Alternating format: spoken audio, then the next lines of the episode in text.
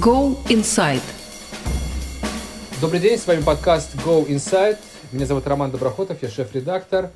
Э, Go Inside — это подкаст, в котором мы обсуждаем с ведущими российскими экспертами актуальные проблемы современной политики. И тема, нашей, тема нашего сегодняшнего подкаста — это санкции, э, налагаемые в отношении Кремля, российской экономики, насколько они эффективны и нужны ли действительно они. Это мы обсуждаем с Владимиром Миловым, который недавно опубликовал на инсайдере колонку, где доказывает, что на самом деле санкции куда более эффективны, чем принято думать, и эм, действительно могут повлиять не только на экономику, но и на российскую политическую элиту. Вот э, для тех, кто не читал этой колонки, Владимир, давай попробуем все-таки коротко сформулировать, почему все-таки ты считаешь, что э, вот тот набор санкций, который есть, а также, возможно, потенциально их усиление, действительно оказывает влияние на э, российскую политическую элиту и может быть каким-то сдерживающим фактором. Да, ну приветствую всех. И, во-первых, конечно, а, прочитайте статью, там просто очень подробно это все разжевано, но вкратце. То есть у нас э, очень часто, когда э, анализируют там разные политические явления, там, я не знаю, в том числе там нашу внутриполитическую ситуацию, у нас есть такая национальная народная привычка хотеть все и сразу чтобы любые какие-то меры влекли за собой немедленный результат. Вот, э, в частности, по санкциям, ну, эта дискуссия идет давно, и очень часто можно услышать э, такую формулу, что вот довольно много санкций было введено уже в предыдущие годы против Путина, но он не поменял свою политику. А, и раз, значит, вот делается такой простой вывод, что раз Путин не поменял свою политику, значит, э, соответственно, санкции не работают. На самом деле, есть, вот в этом рассуждении есть две проблемы. Э, первое, это фактически не так, потому что Путин в реальности очень многое поменял. Он остановил серьезное военное наступление, которое которая начиналась в 2014-2012 году. То есть они довольно легко заняли Донбасс, когда в Киеве был, в общем, паралич власти. Но впоследствии там э, вот была очень серьезная эскалация напряженности, в частности, вот кульминации в виде атаки на Мариуполь. Это все было остановлено, и западные санкции сыграли в этом очень существенную роль. То, что ситуация была заморожена в итоге, а не закончилось там, я не знаю, захватом наземного коридора до Крыма или походом на Киев. Вот можно вспомнить заголовки того времени, как все это активно обсуждалось, ничего из этого не произошло. То есть, во-первых, Путин все-таки изменил свою политику, и второе, э, что если вот анализировать, скажем, э, опыт самых разных санкций, которые использовались и в итоге так или иначе работали, что санкции против режима апартеида в ЮАР, а что а, санкции против Ирана в связи с нарушением договора о нераспространении ядерного оружия. Видно, что это такой долгий, сложный процесс. То есть э, э, диктатура пытается адаптироваться к международным санкциям, пытается выжить. У нее это плохо получается. В итоге она либо идет на уступки и заключает вот ядерную сделку, как Иран, э, либо в итоге это заканчивается общем, демонтажом режима апартеида, как было в ЮАР, там, э, там могу отдельно об этом рассказать, но санкции сыграли очень серьезную роль. Поэтому два вывода.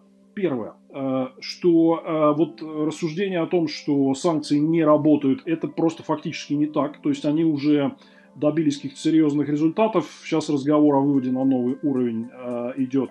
И второе, что это длительный процесс. То есть удушение такой сильной диктатуры и воздействие на нее с целью того, чтобы она поменяла свою политику, это длительный процесс. Это не работает быстро, поэтому здесь скорее надо приготовиться к позиционному такому противостоянию. Блицкригов здесь совершенно точно не будет и точно не надо ждать немедленных результатов. Но надо здесь определиться тогда, как, о каком масштабе мы говорим, потому что вот упомянул Иран, но можно вспомнить и другие примеры, можно вспомнить Кубу, можно вспомнить Венесуэлу, где налагались достаточно жесткие санкции, причем в случае с Кубы он до сих пор достаточно бедная страна. В Венесуэле вообще был фантастический экономический кризис, э, который продолжается.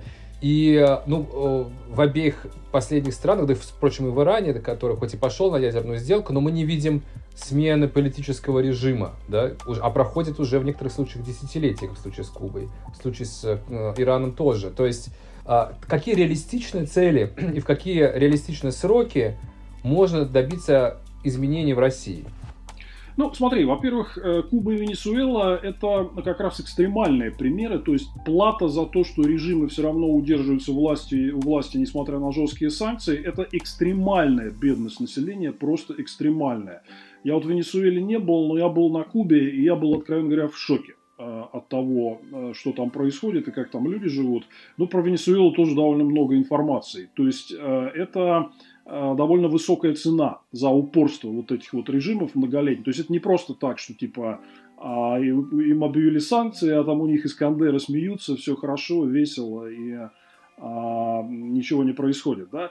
А, не знаю, насколько это возможно в России, мы вступаем в такую ну, не очень изведанную территорию, но а, какая цель вот у тех мер, которые принимались до сих пор, то есть в 2014, когда Россия напала на Украину, был принят очень серьезный пакет персональных, финансовых и секторальных санкций, да, а э, у них уже есть очень серьезный результат в виде того, что мы потеряли доступ э, к международным финансовым рынкам в значительной степени.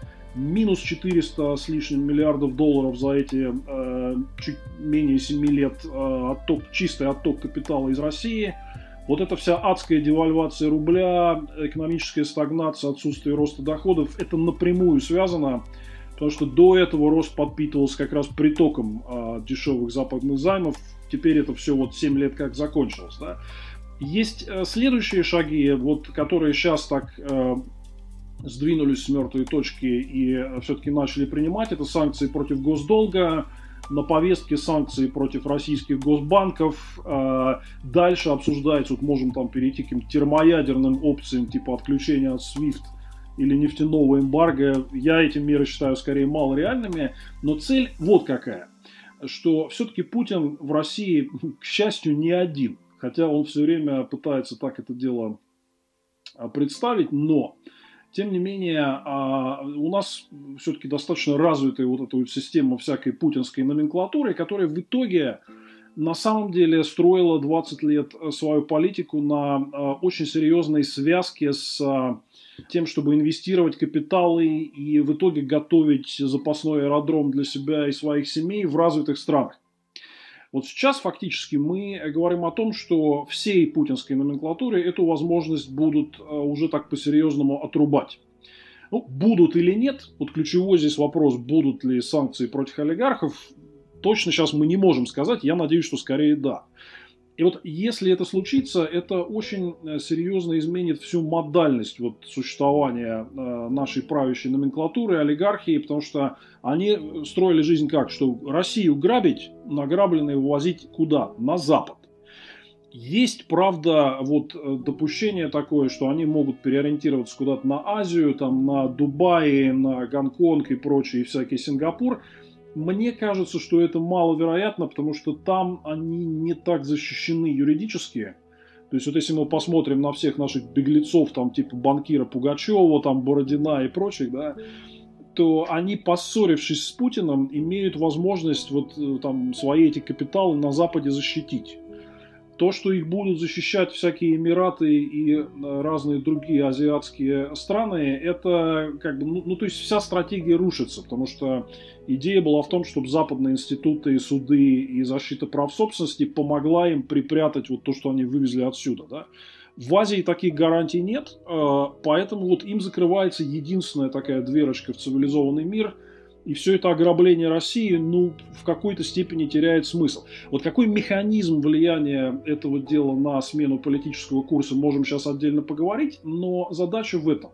Задача показать российской правящей номенклатуре, что она не защищена, а, и что сейчас может быть поставлен такой серьезный заслон на пути экспорта их э, капиталов из России и сращивания с международным финансовым экономическим миром. Вот давай представим себе какой-то сценарий успеха, на который хотелось бы надеяться. Вот, допустим, э, продолжают закручивать санкционные гайки, э, в том числе включают там какой-то список олигархов. Ну, в общем, предположим, все пожелания э, тех российских оппозиционеров, которые ратуют за санкции, исполняются. Вот что дальше происходит на уровне политической власти в России тогда? Вот в оптимальном, в идеальном случае. Я не думаю, что надо ждать немедленных изменений, потому что, мне кажется, важно быть реалистами и понимать, что Путин вот уперся, он вцепился в, а, не только в свое кресло, но и в какой-то набор идей, которые э, им руководит. То есть он считает, что он окружен там каким-то мировым заговором, все хотят его свергнуть, а он единственный ведет Россию в каком-то непонятном, понятном одному ему правильном направлении. Я думаю, что он будет, конечно же, э, не просто цепляться на власть, но и пытаться отбивать любые попытки э, своего окружения, э, правящего истеблишмента, как-то влиять на него, чтобы он поменял политику. Поэтому вот эта связка между санкциями и сменой политического курса – это сложная история. Здесь не стоит ждать немедленных результатов, потому что Путин у нас, э, как говорил Борис Немцов, там, ну не знаю, у нас могут дети слушать, поэтому я не буду... Чокнутый, э, скажем чокнутый, да. Чокнутый, да. Точный цитат не буду проводить, но вы понимаете. Вот, поэтому это очень сильно осложняет э, какой-то быстрый эффект. Но здесь, смотри, мне кажется, вот что очень важно понимать, что даже если, вот, допустим, не принимать никаких санкций, то это тоже имеет очень серьезный свой эффект, потому что Путин сразу делает из этого вывод, что его действия остаются безнаказанными, что вся эта солидарность и озабоченность на международном уровне – это просто слова, а он может творить, что хочет, и это само по себе может стимулировать его дальше отморозиться, закручивать гайки внутри и нападать на кого-то вовне. Да? Поэтому здесь во многом вот те санкции, о которых сейчас идет речь, это даже это, это не столько их цель, не столько поменять что-то завтра, сколько создать такой защитный механизм, а, что, чувак, тебе будет больно, если ты вот продолжишь делать какие-то такие вот вещи. Поэтому э, реалистично, я думаю, что если очень серьезный набор мер э, будет принят, э, допустим, вот ну, 35 олигархов, я хотел бы больше, чем было в списке Ашуркова, мы вот с ним это обсуждали недавно, думаю, расширим. А, и, допустим, если всех их поставят под санкции, если остановят Северный поток, если запретят, и в том числе на вторичном теперь уже рынке операции с а, нашим госдолгом, если введут санкции против наших госбанков, и они не смогут вести отношения с а, банками в развитых странах, а Европа, скорее всего, последует. Да. Ну, конечно, Путин не отыграет назад, но через некоторое время, то есть это горизонт, там, условно, не знаю, двух, трех, четырех лет, вот во многом тот 24 год, на который мы смотрим, а я думаю, что это может э, в итоге э, просто сподвигнуть Путина и его окружение на какое-то очень серьезное смягчение политики, потому что мы все-таки не Иран. Иран это режим, который строился изначально на исключительно жестоком подавлении. У нас сейчас только вот начинают появляться элементы такого массового, тотального подавления, то есть десятки тысяч арестованных, сотни политзаключенных. Это, в общем, относительно свежая история. У нас общество к таким массовым репрессиям не а, привыкло. Это говорит о чем? Что мы отличаемся от Ирана а, тем, что у нас гораздо больше все-таки а, влия... степень влияния общества на то, что делает власть. Власть боится общественного недовольства, ей не нравится то, что у нее упали рейтинги и все такое прочее. Если эта ситуация будет становиться хуже, это значит, что высокие шансы, что в горизонте нескольких лет Путин начнет э, искать выход из ситуации, каким-то образом свою политику смягчать. Но, опять-таки, ну, к сожалению, это не гарантировано. Это можно проверить экспериментальным путем, но я считаю, пункт номер один, ему нельзя не отвечать на то, что он творит, и во многом вот санкционные меры, обсуждаемые и принимаемые сегодня, это скорее просто вот для того, чтобы не допустить вот этого эффекта безнаказанности, что он творит, что хочет, а ему только выражают озабоченность, ничего за это не будет. А, надо показать силу, надо показать, что будет, иначе он просто совсем уйдет в отрыв, и, конечно, вот этого просто никак нельзя допустить. Ну вот если послушать аргументы противников а, санкций, я говорю сейчас а, не только там о тех, кто там лоялен Кремлю, но и такие есть и среди э, там, и условных оппозиционеров России, и среди западных дипломатов, особенно если послушать, там, что какие-нибудь французские дипломаты говорят, то их аргументация будет примерно следующая. Вот когда Путин в, в ходе своих первых двух э, сроков старался э, заигрывать с э, Западом, пытался э, там Россия еще была членом Большой Восьмерки, Путин э, был рукопожатным в Европе и там в США мог там устраивать какие-то, участвовать в каких-то мероприятиях, там вальсировал с министром иностранных дел Чехии и так далее. Он, ему было приятно, ему льстила такое, такая интеграция в западный мир, и ему хотелось как-то соответствовать все-таки каким-то правилам игры. Когда в 2014 году все начало меняться, и пошли там первая волна санкций, Э, выгнали из э, восьмерки и стали там реже приглашать и встречаться и так далее, Путин стал все больше понимать, что в принципе-то, ну, как бы не впускают меня в этот клуб, ну, больше тогда и не надо притворяться. А раз не надо притворяться, то не надо делать вид, что в России демократия. А это значит, что можно и Навального посадить, и сжечь многие мосты, которые раньше бы он не сжигал, потому что боялся, что его выгонят из этого клуба. Поэтому по этой логике если сейчас еще сильнее наложить санкции, если еще и олигархов запретить, то есть, ну вот многие те издержки, которые, о которых Путин боялся, если их воплотить в реальность, то тогда у Путина еще больше мостов будет сожжено, и он будет еще сильнее бомбить Воронеж, потому что он уже нечего терять вот по этой логике. Что ты думаешь по этому поводу?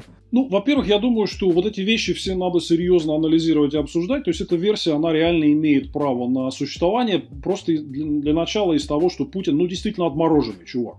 То есть он уже во многом, как говорила Ангела Меркель, он э, не в ладах с реальностью. Не в контакте с реальностью, и, да. Да, и кроме всего прочего, он э, очень мстительный человек, и он э, боится показать вот какие-то уступки, да, они для него всегда выглядят, э, по его мнению, как слабость. Ну и он так это все воспринимает. Поэтому, конечно, вот э, там уступать давлению, это вот совершенно точно не его, да, и в этом плане надо понимать, что если ждать от него какого-то смягчения политики в ответ на санкции, то это будет не сразу, не быстро, и, э, возможно, он перед этим выдержит театральную паузу, да. Но а, на самом деле, вот, э, собственно, почему весь э, этот аргумент, э, на мой взгляд, не работает, потому что он полностью перевешивается другой историей, историей безнаказанности. То есть э, 20 с лишним лет Путина у власти как раз проходили под э, флагом абсолютной безнаказанности и отсутствия реакции Запада на самые разные вещи. Изначальное подавление демократических свобод у нас в России – снова появление политзаключенных, политические убийства. Ты же помнишь это прекрасно. Мы же в нулевые годы просто кричали им всем на Западе, что, ребят, вы не думайте, что Путин остановится на внутренней ситуации, что он просто здесь выстроит жестокую диктатуру, а с вами как-то будет дружить. Нет, он начнет э, это неправовое агрессивное поведение экспортировать. И потом была Грузия в 2008 году, потом была Украина в 2014. А, а, во многом, кстати говоря, вот многие, кто анализирует агрессию против Украины, говорят э, также и о том, что а, не было достаточной реакции Запада на агрессию против Грузии. И это э, развязало ему руки. Типа, я могу себе позволить, и вы ничего со мной не сделаете. Поэтому я просто еще раз повторю э, такую мысль, что здесь э, вот этот вот защит, защитный элемент э, очень часто стало звучать на Западе сегодня слово containment, сдерживание, которое использовалось во времена холодной войны и противостояния с э, Советским Союзом, что если... Э, просто это обратная сторона медали. Если Путину не послать четкий сигнал, что за какие-то свои действия он э, будет нести ответственность, то он вот, он вот тут как раз он отморозится совсем гораздо быстрее, чем если его кто-то обидит там а, новыми санкциями. Да. Вот, поэтому я сторонник э, такой теории, что если его не сдерживать, то мы можем получить еще более отмороженного Путина, даже и безо всяких э, новых санкций, потому что он чувствует запах крови, чувствует вседозволенность и э, начинает творить вещи, которые мы раньше себе там просто даже в голове представить не могли. И кроме этого, если говорить вот о серьезном анализе и обсуждении, то я все-таки призываю проанализировать эффекты тех санкций, которые уже были приняты, а не так вот их легковесно отметать, что типа, а, они не работают. Потому что я совершенно точно знаю, да что там знать, это же можно, в принципе, почитать во всех меморандумах. Ты открой, что там любой обзор э, Центробанка, любой обзор Минэкономики – ты открой любую отчетность э, финансовую по МСФО у наших крупнейших компаний. Это, никак, это не попадает в заголовки, это где-то у них внутри, там в недрах скучного, занудного текста мелким шрифтом. Но там везде написано, что западные санкции оказывают очень серьезное влияние. Вы хотите, скриншотов сейчас наделаю и пришлю, да? Очень серьезное влияние, нам очень из-за этого плохо, огромные риски мы не можем занимать, и поэтому вот внутри путинской системы представление совсем другое, чем э, вот просто у там сторонних комментаторов, что типа да, ни на что не влияет, там Путин уже адаптировался. Вовсе нет. Если серьезно проанализировать их э, собственную вот оценку ситуации, их документы, всякие policy papers, отчетность компаний, там видно, что вот этот эффект уже существующего санкционного режима, он прям очень серьезный, и им больно от этого. То есть это а, вот этого адаптация, о которой говорят, ее, в общем, не наступила, и значит, вот при новом раунде может быть еще больнее.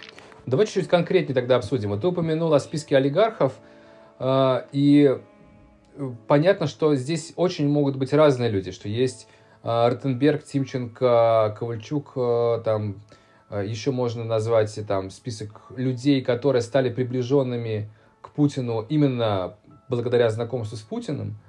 А есть люди, которые э, были и до, и, может быть, стали просто богаче во время, там, условно, там, Абрамович, есть Альфа-групп, есть э, там список таких вот мастодонтов, которые реально управляют большими э, бизнес-империями, причем если там условно там Ротенберг, он зависит от госзаказа, и по сути это как, как во многом коррупционная схема изначально, э, когда он получает деньги от доступа к телу, то э, часть олигархов это люди, которые там контролируют большие сектора экономики, э, и, ну, вопрос о том, как они там получили этот доступ, но тем не менее это вот люди, которые действительно что-то что делают. Да? То если мы говорим про Альфа-групп, то они действительно сделали какой-то там банк, у них есть какие-то там вот ритейлинговые сети и так далее.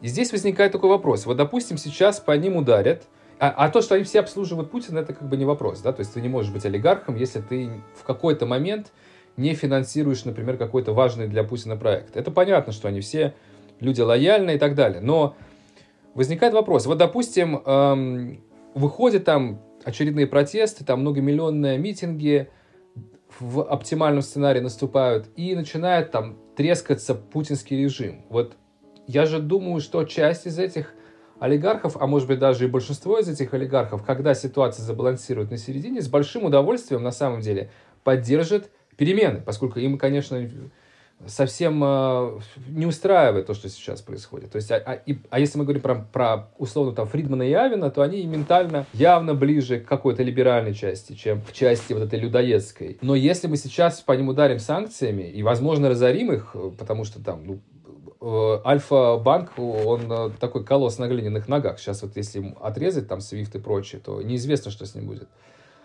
То просто исчезнет э, та сила, которая потенциально может развернуться и ударить по этому режиму. Вот нет ли здесь такой угрозы? Ну, смотри, вот, э, во-первых, немножко конкретики, скажем, про ту же Альфа-групп. Все-таки сегодня основные их деньги – это не Альфа-банк, и Альфа-банк, насколько я понимаю, они уже так, в общем, утратили к нему интересы и легко готовы его э, уступить. Да? А они получили огромные деньги, 28 миллиардов долларов от Сечина за пакет э, ТНК БП. И эти деньги сейчас, они на Западе. Они в Россию-то и не приходили. Они создали вот такой инвестиционный фонд Letter One, то есть основные деньги Фридмана и Авина это полученные от сделки с Сечиным вот эти много миллиардов, которые на, они на Западе держат и на Западе э, инвестируют. Да? Вот это э, что касается чисто технически, как их бизнес э, выглядит. Поэтому я думаю, что даже там, условно говоря, санкции для Альфа-банка, хотя такого в принципе и не обсуждалось и не предлагалось, там речь о госбанках идет но это не будет для них э, слишком болезненным. Смотри, здесь вот какая история, что все эти санкции, они же conditional, то есть они обусловлены чем-то. Да? В этом плане э, Сейчас вот мы почему до сих пор санкции против олигархов так масштабно не вводились, и что я сейчас с коллегами делаю, а, ну вот представители западных правительств политики, они говорят, окей, там вы говорите про Абрамовича, Усманова или Шувалова, но покажите нам, в чем конкретно они замешаны, где их участие в каких-то там нехороших делах, нарушении прав человека или в чем-то еще, да. Вот, и там есть много фактур, и мы сейчас все это предоставим.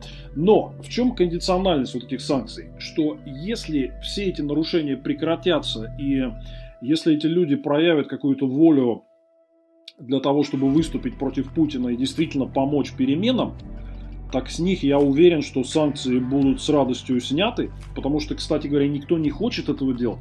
Это действительно болезненная штука и для западных стран тоже. Они это делают просто из солидарности с борьбой за демократические свободы в России. Но они сами признают, что для них самих санкции тоже финансово болезнен. Это все не бесплатная штука, да. Просто это надо делать, исходя из принципов, исходя из морали, исходя из норм права, да, и защиты прав человека.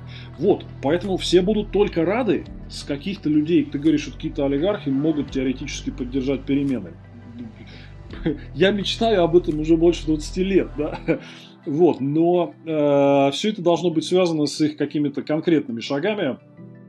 Не сомневаюсь, что если вот какие-то люди такие шаги сделают сейчас или в будущем, когда ситуация у нас пошатнется, то не, не только с них будут рады снять санкции, но я уверен, что когда эти санкции объявят, там прямо эту вот э, кондициональность запишут, что типа, ребятки, это мы вас не навсегда сажаем в клетку, а это в связи с тем, что вы участвуете в а, обслуживании тоталитарного путинского режима, переставайте участвовать, все будут только рады вас из клетки достать. Ну вот давай, давай конкретно обсудим. Вот есть Абрамович условный, который ты перечислил уже как кандидат в список санкций. Что он должен сделать, чтобы не попасть в него или выйти из него?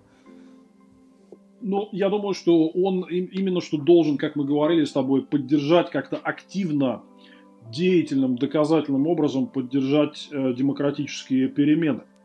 Например, ну, сказал, что, это, что это может быть? Ну, э, там, я не знаю, услов... сейчас очень сложная дискуссия по поводу механизмов возможного транзита власти в России, да? Ну, например, э, если выступит группа там, заметных представителей путинского истеблишмента с каким-то открытым требованием пересмотреть политику внутреннюю и внешнюю, да, провести свободные выборы, вывести войска с Украины и взять обязательства по ненападению на другие страны, чтобы выдрать Россию из международной изоляции. Например, вот что-то такое. Да? Вот. Или, скажем, сформировать правительство народного доверия, опять же, по итогам открытых и честных выборов в Госдуму, не назначенные из Кремля, а как вот э, там повелят реальные россияне. Да? Ну, вот такие вот вещи, потому что ты говоришь, там, они, там, вдруг они поддержат перемены. Ну, а вот а как еще это можно? Это вот можно такими вот какими-то шагами делать. Да, Я но... понимаю, что их посадят за такое, да, поэтому вот они, именно. скорее всего, не сделают, да, значит, будут в санкционном списке, да. Но шанс на выход из санкционного списка у них есть, по крайней мере, скажем, если случается такое, что э, появляется, вот у нас будет такой, обязательно будет такой важный решающий момент, когда там наш Сапармурат Ниязов куда-то исчезнет, да, и вот у нового руководства будет э, выбор, продолжать ему вот этот вот тупиковый старый курс э, или э, все-таки пойти на какую-то перестройку новую, да. Вот в этот момент, например, позиция всех этих товарищей, она будет исключительно важна, и им надо будет не отсиживаться, а действовать, проявлять себя, если они хотят выйти из санкционных списков.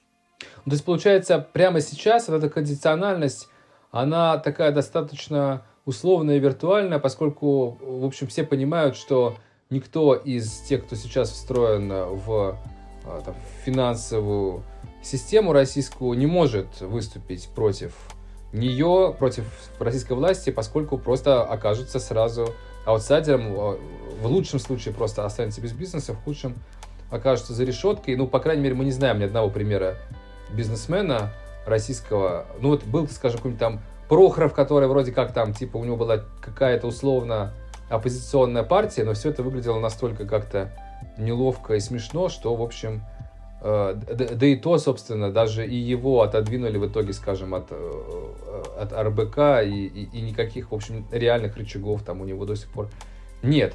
То есть э, тогда непонятно, что, что реально, к чему реально. Вот приходит там, к тебе там, помощник Абрамовича и говорит, скажет, чувак, ну как бы, давай договоримся, вот мы, мы готовы, но только предложи нам что-то рациональное, что мы можем сделать. То есть мы не можем, мы не можем сейчас взять и, и реально остаться без бизнеса и сесть в тюрьму просто потому, что как бы это, это правильный был бы шаг. Что, что реально вы можете предложить, чтобы мы могли как-то избежать, скажем, попадания в санкционный список?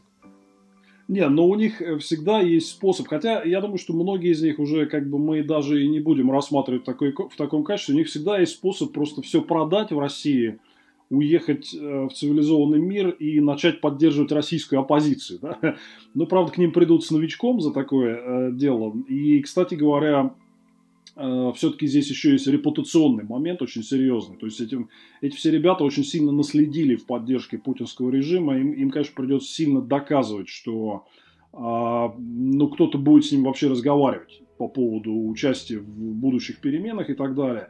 Но смотри, ты прав, что кондициональность это она на данный момент условная, потому что все-таки главный адресат, главный реципиент этого месседжа по санкциям это лично Путин, потому что все-таки решение о политическом курсе принимает он. Но у Путина очень важная э, какая вот история, что все-таки, несмотря на то, что он действительно оторван во многом от реалий, ну, конечно же, он читает все эти бумаги, которые ему приносят и слышит то, что ему говорят, он врет когда говорит, что эффект санкций ничтожен и в основном сами западные страны страдают. Я уже говорил, что он, он прекрасно читает все это и знает, что эффект от санкций огромен, и он очень тяжелый. Я думаю, что если будет э, ужесточение и новый раунд каких-то серьезных таких мер вот, э, нового порядка, госдолг, госбанки, олигархи, Северный поток-2, то э, у Путина возникнет гораздо больше разговоров внутри, с людьми, которые будут приходить к нему и говорить, типа, Владимир Владимирович, это прям все вот уже прям плохо.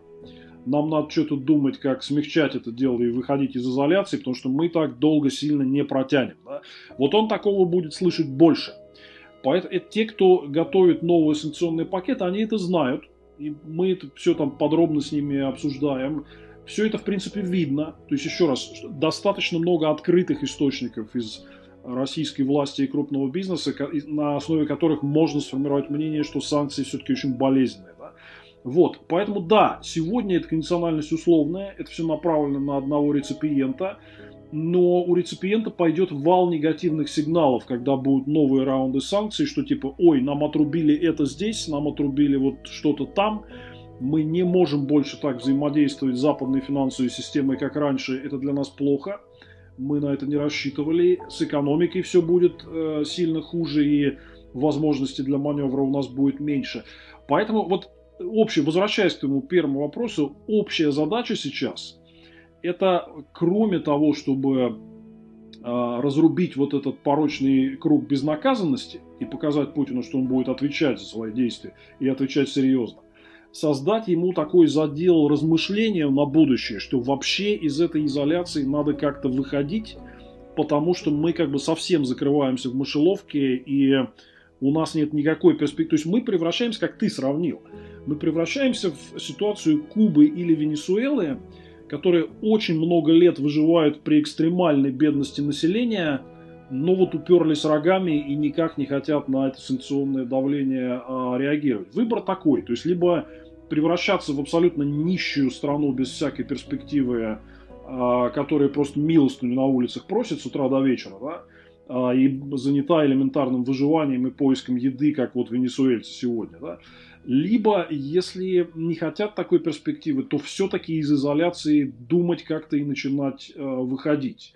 Вот э, стимул здесь, месседж, в том числе и к путинской элите, вот к этим олигархам, которые может быть, как-то будут поучаствовать в будущем переменах, он вот такой, что типа, ребятки, изоляция бесперспективна, вам будет только хуже, давайте потихонечку выкарабкиваться из этого как-то.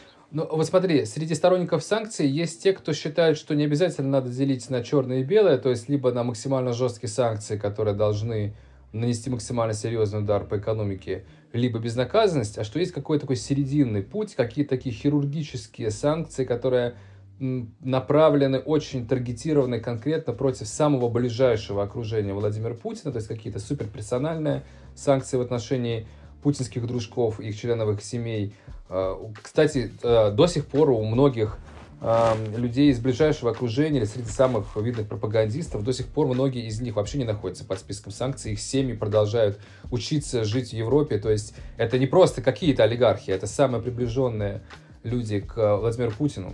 Поэтому вот здесь есть некий консенсус, да, что здесь понятно, что э, это какая-то вопиющая безнаказанность и лицемерие. Но А вот по поводу именно широких санкций есть... Э, почему скепсис среди вот даже части оппозиции? Потому что есть такая логика, что пока толстый сохнет, тонкий сдохнет, и что пока там у российских олигархов там и просто там каких-то богатых там людей из элиты ну да, они построят себе не там не три дворца, а один всего лишь, и будут есть не черную икру, а красную, но за это время умрет столько бабушек в Иваново, что стоит ли нам а, вот чтобы доказать одному а, мерзавцу, а, что он а, сейчас погубит всю страну, стоит ли нам половину этой страны все-таки ввести в венесуэльскую бедность?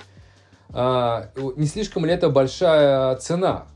То есть, получается, мы же как бы провоцируем вот это объединение, если вводятся какие-то секторальные санкции, отключается SWIFT, по обязательствам долговым перестают проводиться операции. То есть это же Получается, эти серьезные все последствия э, мы провоцируем, если такие санкции накладываем.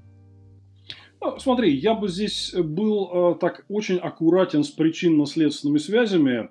Знаешь, я расскажу притчу вот на эту тему, мою любимую вот иллюстрацию про вот влияние вот этого санкционного механизма на обычных людей. Я когда много лет назад первый раз приехал в Франкфурт на Майне, и мне знакомый немец показал город и говорит, видишь, к сожалению, у нас э, очень мало старого города, почти не осталось, буквально там, ну, там пара кварталов, несколько зданий и все. А, потому что все было уничтожено в 43-44 году англо-американскими бомбардировками. Я говорю, ой, как, как жалко, так жалко, что все это там уничтожено, разрушено. Он говорит, ну, понимаешь, жалко, конечно, но с другой стороны, мы первые начали. То есть это немец с таким правильным взглядом на э, историю и что происходило в э, 30-е 40-е годы. Да? Вот, поэтому смотри, вот э, э, та политика, которую Путин ведет, она настолько рискованна, что она может убить бабушку из э, Иванова так или иначе. То есть баб, бабушка из Иванова находится на передовой в группе риска, да, вот. И, кстати говоря, мы видим, что по причинам совсем не связанным с санкциями, да, а вот просто прошлогодняя пандемия и жуткое состояние нашей медицины, если ее вообще можно так назвать после всего, да, вот, что, что бабушки на передовой в группе риска. То есть бабушкам достанется больше всего, если Путин будет э, продолжать находиться у власти. Да? И я не согласен с тем, что э, у бабушек жизнь может быть как-то сильно лучше, если я, например, не буду объяснять западным коллегам важность санкционных инструментов, то есть на бабушку найдется какой-то другой способ ее ограбить и проигнорировать ее проблемы и, в общем, довести ее до каких-то крайностей. Да? Вот, а, по, по самому широкому спектру а, вопросов. Что касается такого конкретного влияния санкций, то смотри, с санкциями, как я уже говорил про кондициональность, всегда есть очень простой выход. Вам не нравятся последствия, э, которые оказывают санкции, в том числе на ваше социально-экономическое положение – ну так потребуйте смены курса.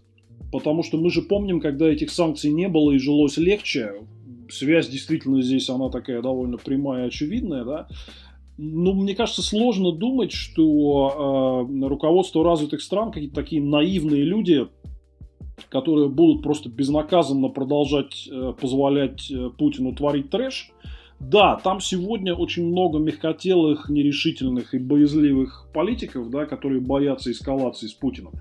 Но, слушай, если вспомнить историю, то всегда на, на каждого э, Чемберлина найдется свой Черчилль. Да? То есть я считаю, что мы во многом, возможно, стоим на пороге вот смены поколения лидеров на Западе на какое-то немного более решительное, да, а, тем более, что у них общая угроза диктаторских режимов есть не только Путин, а еще и Китай, который становится главной проблемой.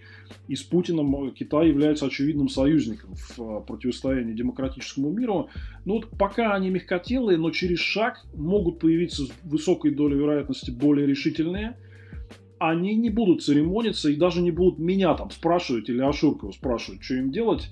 То есть риск того, что при такой политике против Путина введут какие-то крупные серьезные санкции, он высокий сам по себе вне зависимости от того, что мы сейчас говорим или делаем. Последнее, что я вот в этой связи э, хотел сказать, что, э, понимаешь, Почему, на мой взгляд, сейчас э, вся эта тема приобретает такое решающее значение?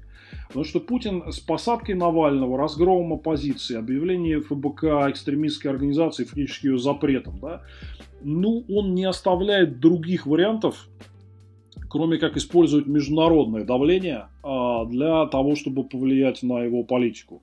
Вот, к сожалению, он сам не оставляет других вариантов для того, чтобы обращаться за помощью к международному сообществу. Это вот прямой результат того, что я был бы рад вообще не заниматься санкциями, а просто участвовать в выборах Госдумы, да, но эта возможность полностью исчезла, Поэтому, если оказывать давление на Путина, чтобы он поменял всю свою адскую политику, то сегодня международное давление осталось чуть ли не единственным рычагом. Поэтому просто нельзя им не пользоваться. А, нет, а, понятно, что международное давление должно каким-то образом реагировать на то, что происходит внутри, но весь вопрос как раз в той кондициональности, которая здесь может отличаться от санкций к санкции. И понятно, что кондициональности для а, олигарха или чиновника находится прям в прямой причинно-следственной связи. То есть ты можешь продать бизнес, ты можешь уволиться и не работать больше на эту власть. Ты можешь быть честным судьей, который откажется какой-то приговор э, вводить в исполнение и так далее. Но э, когда мы говорим про Ивановскую бабушку, то для нее не очень понятно, как э, работает эта кондициональность, потому что э, с одной стороны, значит, Путин э, у нас сократил популяцию бабушек по многим причинам, в том числе из-за реакции на пандемию том числе из-за плохой социальной политики. И вот эти бабушки мрут из-за этого, а потом приходят западные товарищи и говорят, что мы сейчас Путина наказываем за вторжение в Украину и вводим еще дополнительные санкции. И вот еще новая популяция вымерших ивановских бабушек. Получается, что э, друг друга э, наказывая, да, там Путин атакует Запад, Запад отвечает, но поле, в поле брани гибнут ивановские бабушки, в то время как э, сами товарищи в элите до послед... они, они же последние, кто, кто погибнут в этом бою, да, потому что, еще раз, пока толстый сохнет, тонкий сдохнет. То есть Путин будет э, сопротивляться до последнего, на 20-30 лет, возможно, у него ресурсов хватит, пока он не умрет от старости. Э, тогда, тогда в чем смысл? Смотри, вот поэтому э, мы с коллегами как раз и говорим, что самая лучшая опция это как раз э, санкции против вот этих вот толстосумов, которые э, разрывают связку Путина с международной финансовой системой. И этим делают ему очень больно. И что здесь дэмэдж для ивановских бабушек, он минимальный, а вот урон для именно путинской номенклатуры, он максимальный. Это, кстати, понимают очень многие, если ты посмотришь даже те же, вот скажем, резолюции Европарламента или Американского Конгресса, там вот эта связка часто очень проводится, что нужно наказывать э, прежде всего вот этих э, представителей путинской мафии, номенклатуры с наворованными миллиардами, закрывать им кислород в плане доступа на Запад. Это, конечно, фантастическая проблема, что до сих пор многие из них и, олигархи, и пропагандисты, и семьи там ездят, живут, у них там недвижимость, паспорта. Их, конечно, надо гнать оттуда просто в зашей. Да? Вот, поэтому мы прежде всего призываем к вот этому инструменту, но я все-таки вот такое небольшое обращение к э, ивановским бабушкам. Ребят, это большая иллюзия, что вот это э, геополитическое противостояние с западным миром, которое Путин устроил, его никто к этому не толкал. Он сам его устроил да, по своей инициативе. Это очень наивно, думать, что вам не прилетит оттуда за это что-то. Что-то обязательно прилетит просто по законам развития таких противостояний. А, поэтому, если вот вы так радуетесь, что вы смотрите телек и как Путин всех там, как заправский дворовый хулиган там уделывает, как говорят э, часто простые люди на международной арене, вот цена этого уделывания, то, что у вас э, пенсии, несмотря на повышение в рублях, обесценились э, в реальном выражении, то, что цены растут, Э, то, что у нас нет нормальной медицины, и вот любая такая история, как с этой пандемией, означает просто риск быстро умереть для вас, да. Вот это цена э, вот той э, геополитической катавасии, которую Путин устроил и которые вам нагнетают каждый вечер по телеку. Я очень хотел, чтобы бабушки начали это понимать. И я всячески стараюсь все делать, чтобы им это разъяснять, что это не потому, что какие-то плохие оппозиционеры там типа накликали санкции, да, Ребят, когда вы ввязываетесь в э, такие разборки с развитым миром, вам обязательно прилетит. Надо мириться, надо снимать конфронтацию. Иначе прилетит либо с одной стороны, либо с другой стороны, либо с третьей. Да, толстосума укроется в бункере, а достанется вам. Вот мне кажется, это очень важно объяснять простым людям, что а, вот э, цена всех этих э, геополитических авантюр это прежде всего очень высокая цена для них самих. Да, ну вот и не надо этого... Да. То что, то, то, что ты говоришь, оно звучит очень хорошо как некий аргумент в отношении тех бабушек, которые голосовали за Путина, да, чтобы они понимают последствия. Но как быть с теми, и, и сейчас же рейтинг Путина настолько сильно снизился за последние несколько лет, что, может быть, даже большинство-то ивановских бабушек согласятся с тем, что их абсолютно не устраивает все эти и войны, в которые ввязывается страна, и то, что во внутренней политике происходит. Но получается, что вне зависимости от того, поддерживают они Путина или не поддерживают, они в любом случае платят все вот эти косты из uh, своего кармана. То есть на них uh, в итоге отыгрывается uh, и та, и другая сторона. И тогда непонятно, за что мы их наказываем, в отличие от условного там Ковальчука и Тимченко. Почему ну, они должны страдать? Смотри, я опять же не согласен, что это мы их наказываем. А, да, они э, страдают как э, такие вот, э, ну, случайно задетые жертвы вот в этой геополитической войне, да, э, между Путиным и цивилизованным миром. Но действительно, это, это очень хорошо, что среди э, людей там, разных возрастов, на самом деле, и которые живут не только в столицах, но и в провинции, растет понимание, до какого тупика Путин э, довел страну. Я думаю, что это все должно закончиться вот чем-то похожим, как мы видели на э, общенациональные вот эти вот акции протеста в Беларуси в прошлом августе-сентябре. Я думаю, что вот еще немного такого, и мы увидим похожее в России, что люди действительно, несмотря на все запугивание, на страх перед э, силовиками, люди уже просто выйдут сказать свое «нет» по самым разным причинам. А, не только потому, что им там стало жить хуже в связи с санкциями, там как бы и без санкций хватает причин, почему жизнь с каждым днем в России э, становится хуже. Поэтому, видишь, в итоге, вот там, возвращаясь опять к началу, а, все эти меры это дополнительный стимул для всех действовать. Понять, что дальше все закручивается в какую-то абсолютно тупиковую спираль, из которой нет выхода, кроме э, катастроф. И это как бы и для номенклатуры послание, что, ребят, политику эту надо как менять довольно кардинально, да.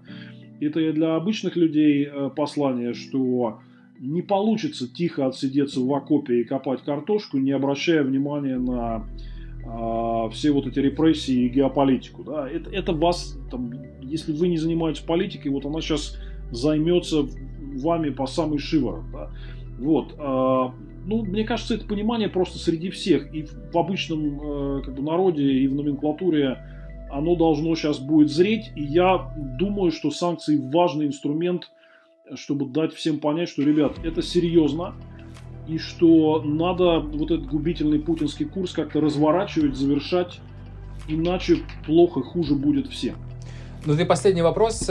Вот сейчас мы говорим весной 2021 года до 2024 осталось уже не так много времени, поэтому можно дать какой-то, ну, хотя бы самый общий прогноз. Вот, вот что, я понимаю, что ни один эксперт не возьмется давать прогнозы за там, три года.